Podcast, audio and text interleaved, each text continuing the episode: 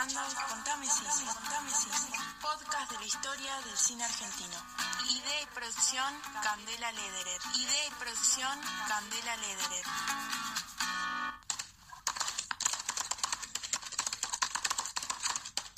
Más de 2.500 películas estrenadas, 100 años de historia, un espacio de expresión, dos palabras. Cine argentino. Cine argentino.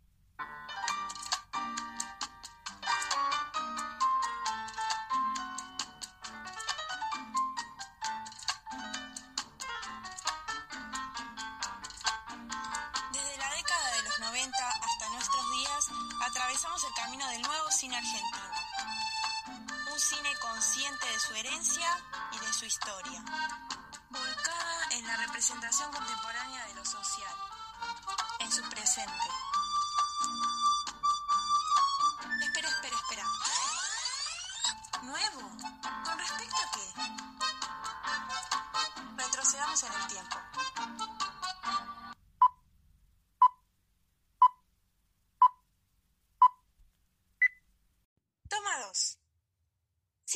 Durante el primer periodo peronista.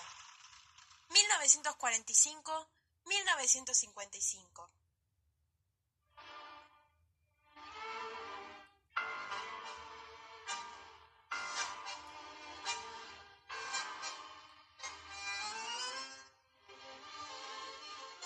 Bienvenidos y bienvenidas al segundo episodio de Contame Cine. En esta ocasión vamos a hablar sobre el cine durante los primeros años peronistas.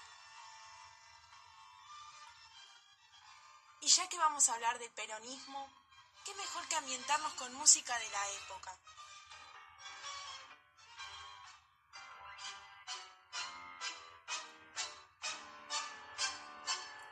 Escuchamos de fondo a Aníbal Troilo. Pichuco le decían.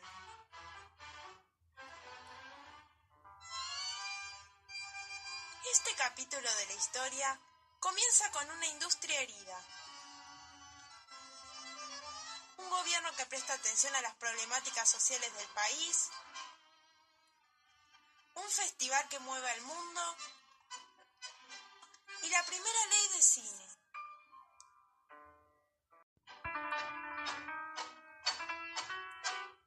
Durante la década del 40, Argentina presentó su neutralidad como respuesta a la Segunda Guerra Mundial.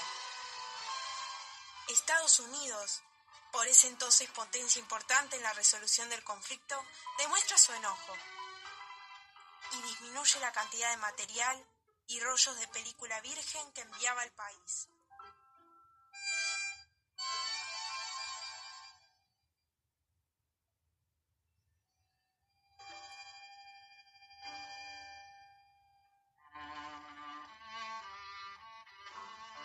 Con la llegada al poder del primer gobierno popular, liderado por el general Juan Domingo Perón, la producción cinematográfica argentina mejora.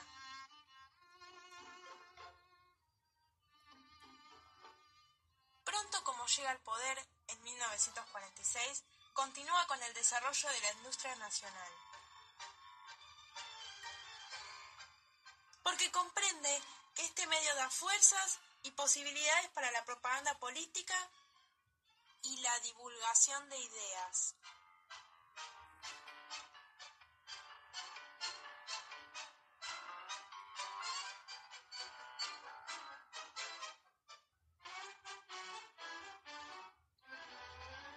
El primer gobierno peronista coincide con la etapa de los populismos latinoamericanos, que se gestaban en los distintos países del sur, y se caracterizó por la promulgación de la primera ley de cine involucraba la intervención del Estado en la industria cinematográfica.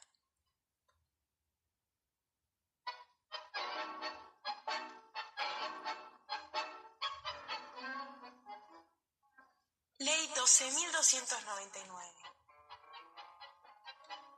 Fue sancionada en 1947 y contó con algunos artículos importantes para la continuación del cine nacional como los aumentos al financiamiento a partir de créditos baratos a los estudios, la pauta que imponía a todos los cines la exhibición de una película argentina al mes o el estreno inmediato de toda película argentina un año posterior a su realización.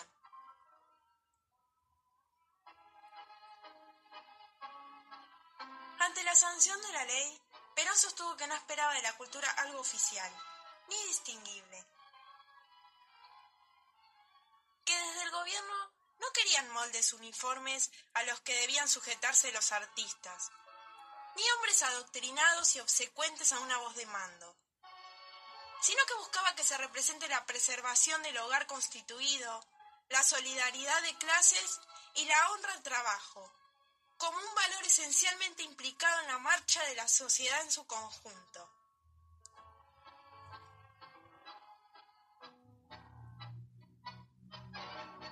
Condiciones para los directores de cine hasta ese momento no eran las adecuadas. Para visualizar la situación que se vivía con anterioridad al peronismo y la mejora que éste trajo, escuchamos a Héctor Olivera, director de cine argentino, que nos transmite su experiencia durante este periodo. Allá vamos.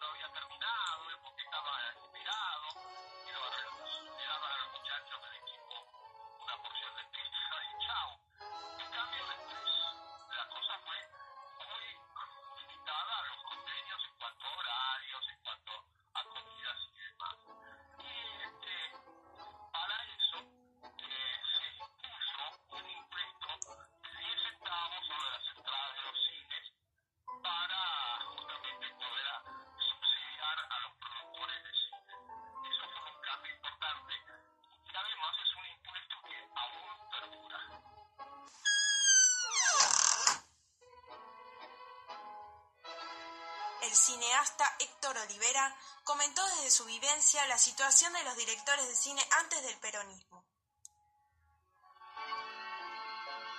El objetivo principal de Perón era conformar una cultura nacional, con un contenido humorista, popular y cristiano, inspirado en las expresiones universales de las culturas clásicas y modernas, y de la cultura tradicional argentina.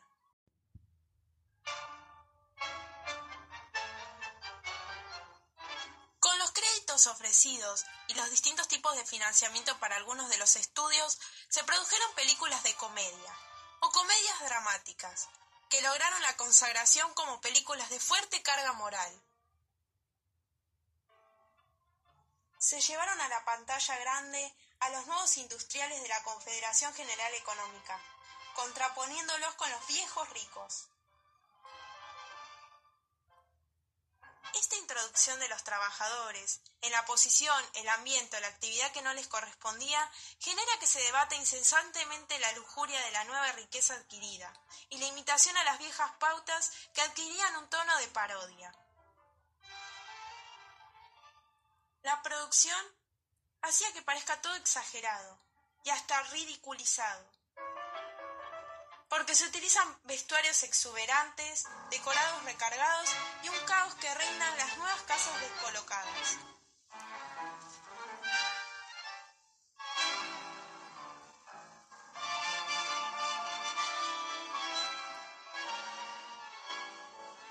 La narración se produce a partir de estos personajes populares, trabajadores de baja calificación,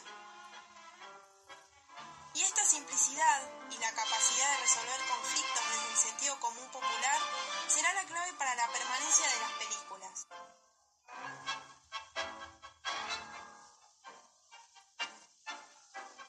Pero a pesar de que comienza a grabarse a los trabajadores y su historia, este cine no es considerado como social.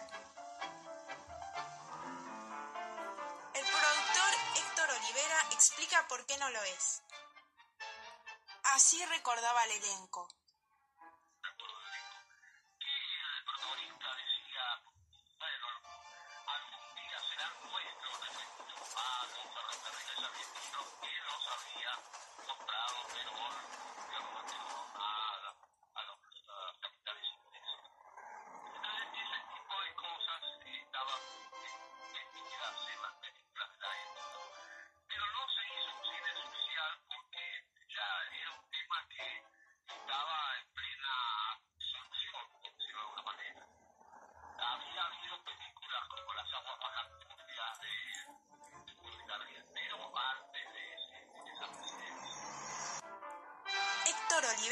Sobre el cine social en Argentina.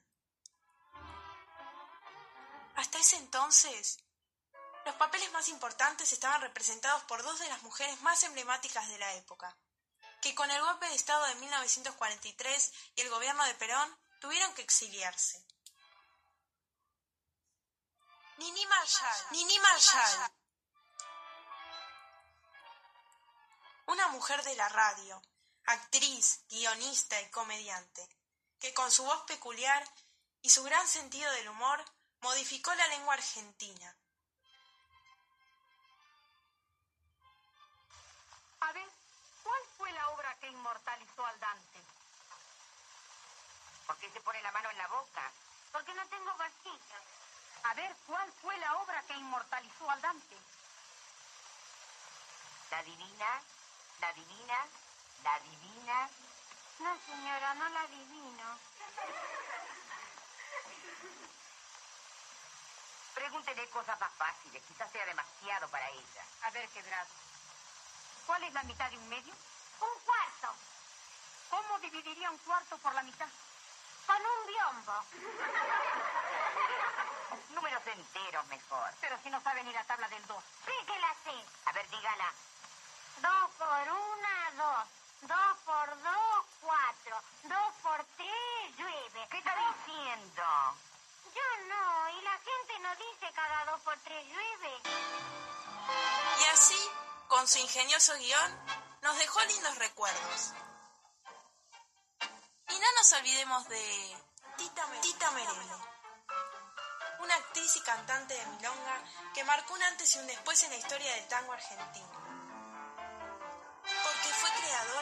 Junto a otras mujeres, de la modalidad vocal femenina del rubro. Escuchemos unas estrofas de su reconocida canción Se dice de mí. Se dicen muchas cosas, mas si el bulto no interesa, ¿por qué pierden la cabeza ocupándose de mí? Yo sé que muchos que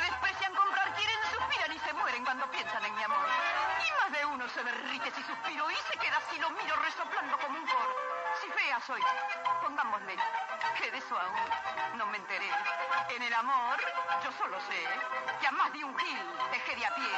Podrán decir, podrán hablar y murmurar hasta rebuznar, mas la fealdad que Dios me dio, mucha mujer me la envidió y no dirán que me engrupí porque modesta siempre fui.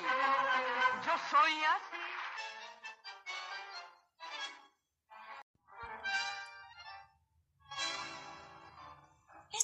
Cinematográfico se puede dividir en dos momentos. El primero, que va de 1946 a 1950, en el que se resaltan dos géneros fundamentales.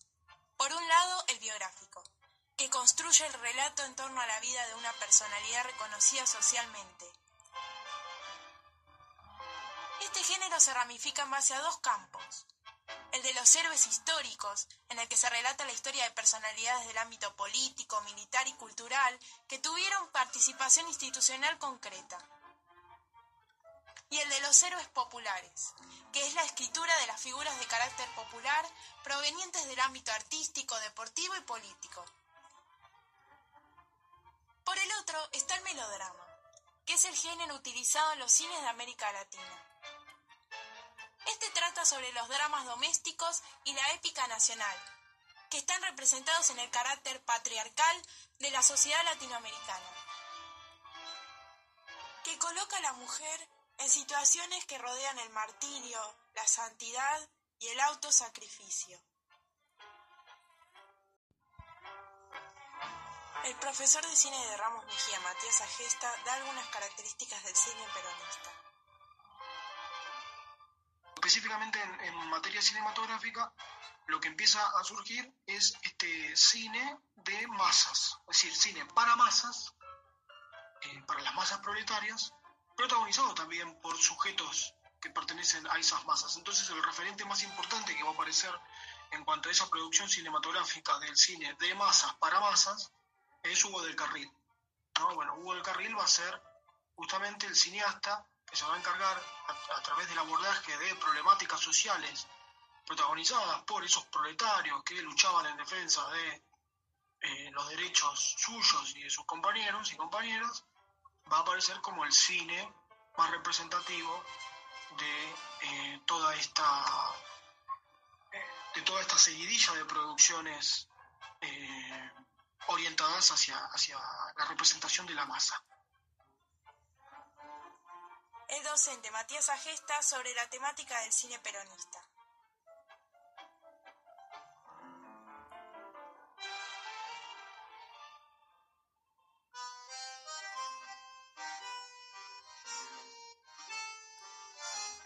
El cine argentino tiene una larga historia y el éxito de taquilla, que brindó los recursos materiales para imprimir mayor frecuencia y continuidad a las realizaciones, contribuyó al avance y al desarrollo del cine que tenemos hoy. En el cine intervienen todas las artes, la plástica por la fotografía, la música por el sonido, la literatura por el argumento y también la danza por el montaje, que es realmente fascinante. Raúl Soldi.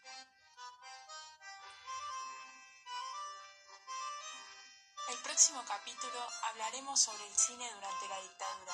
Nos encontramos la próxima.